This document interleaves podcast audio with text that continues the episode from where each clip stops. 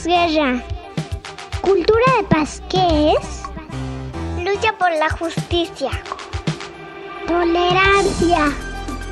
Cooperación. Respeta la diferencia. Diálogo. No a la violencia. Resolución de conflictos.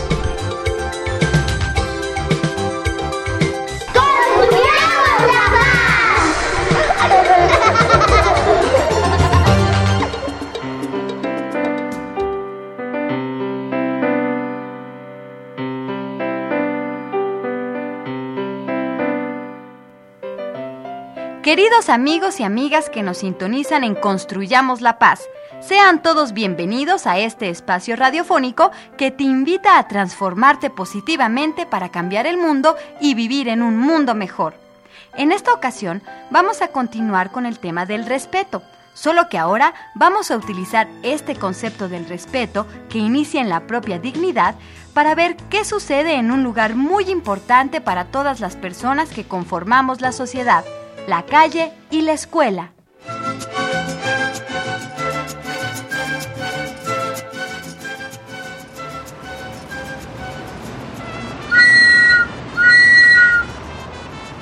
¡No se orilla en la orilla! ¡No se orilla en la orilla! ¡Oh, qué barbaridad! Esta gente no aprende que no hay que estacionarse en doble fila cuando traen a sus hijos a la escuela.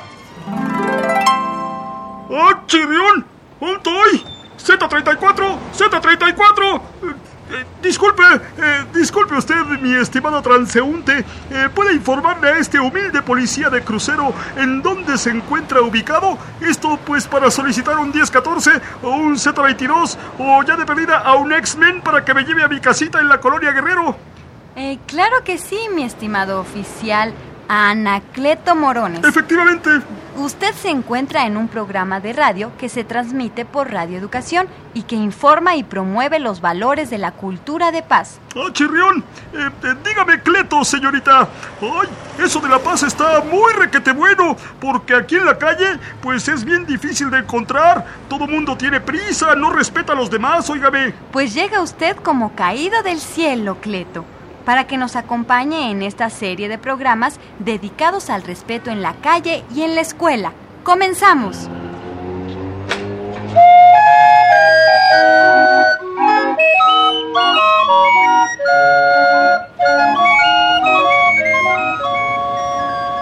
Lo primero que tenemos que saber es que el espacio que existe apenas cerramos la puerta de nuestra casa es un espacio público. Esto quiere decir que nos pertenece a todos los ciudadanos de una comunidad, ciudad, país e inclusive el mundo. Si pensamos en el planeta como un derecho de todos, pero también como una responsabilidad compartida. Eso que usted dice, mi peatona amiga, es de lo más cierto, fíjese usted. Yo pienso que así como las personas, ¿verdad? Procuramos bañarnos, ¿verdad? Y vestirnos todos los días, ¿verdad?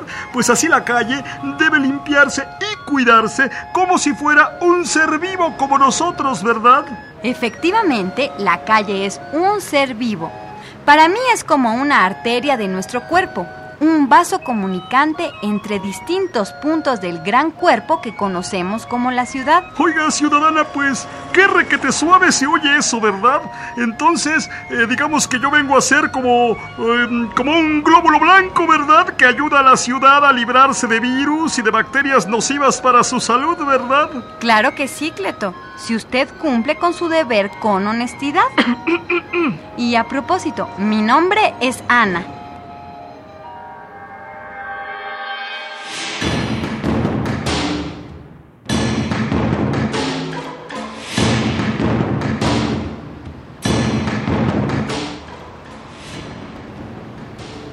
Las ciudades comenzaron a surgir en el Neolítico cuando los grupos de cazadores y recolectores nómadas adoptaron una vida sedentaria y agrícola.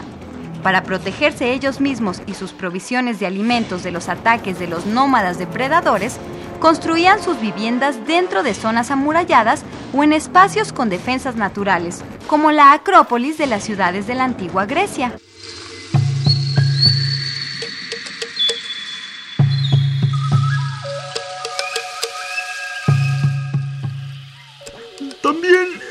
Factor importante el poder disponer de agua, ¿verdad?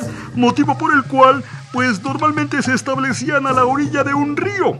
Eh, por cierto, que en la antigua Ciudad de México existían ríos y canales que la gran ciudad ha devorado y entubado para su sobrevivencia, ¿verdad? Estos asentamientos estables condujeron a la especialización y división del trabajo. Surgieron mercados en los cuales los artesanos podían cambiar sus productos por otros diferentes. Una clase religiosa iba apareciendo y contribuía a la vida intelectual. De este modo, las ciudades fueron el lugar adecuado tanto del desarrollo del comercio y de la industria como del arte y las ciencias, y desempeñaron una función esencial en el nacimiento de las grandes civilizaciones.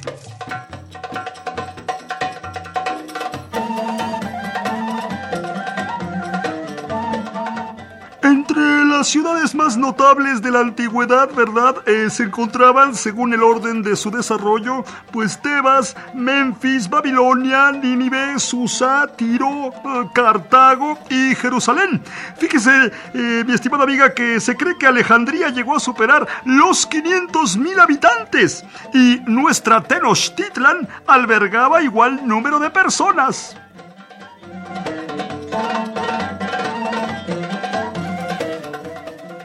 Muy bien, Cleto. Es usted un estudioso de la historia. ¡Qué bueno! Lo felicito.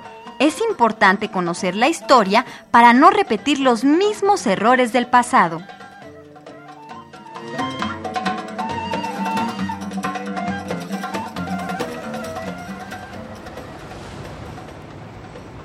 Bueno, bueno, mi estimada Anita, ¿y esto, pues, qué tiene que ver con el respeto, verdad?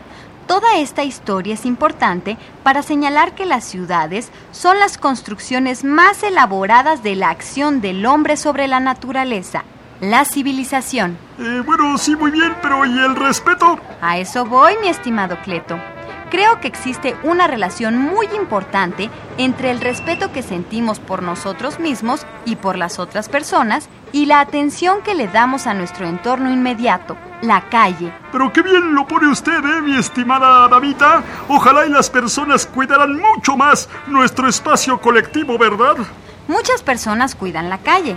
Las señoras y los comerciantes barren y trapean su pedazo de banqueta. Existe un ejército de barrenderos y otros trabajadores como los policías y los bomberos que se encargan de cuestiones muy importantes para el buen funcionamiento de la ciudad. Como su seguro servilleta, el policía de crucero Anacleto Morones, destacado en la intersección 47 del sector 12 en nuestra ínclita ciudad, querida conductora de programas de radio, ¿verdad? Así es, mi buen amigo.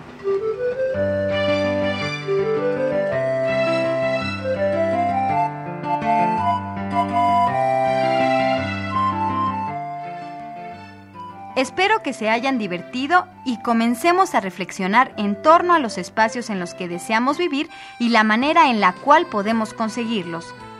En este campo, como en otros, todavía queda mucho trabajo por hacer y logros que obtener para crearnos una mejor calidad de vida. Desde luego, la participación del mayor número posible de personas convencidas de los beneficios que trae consigo el responsabilizarse por nuestro entorno hará más rápido el cambio. Platica con tus amigos, tus compañeros de escuela y tus familiares, porque juntos podemos construir la paz.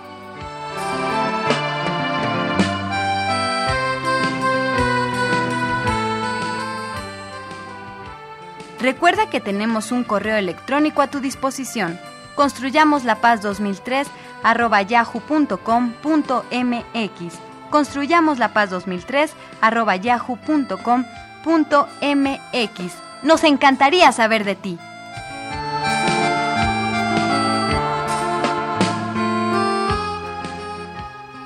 Esta fue una producción de Anabela Solano para Radio Educación.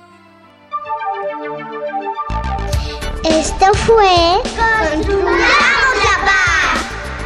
Un programa para los niños y niñas del mundo.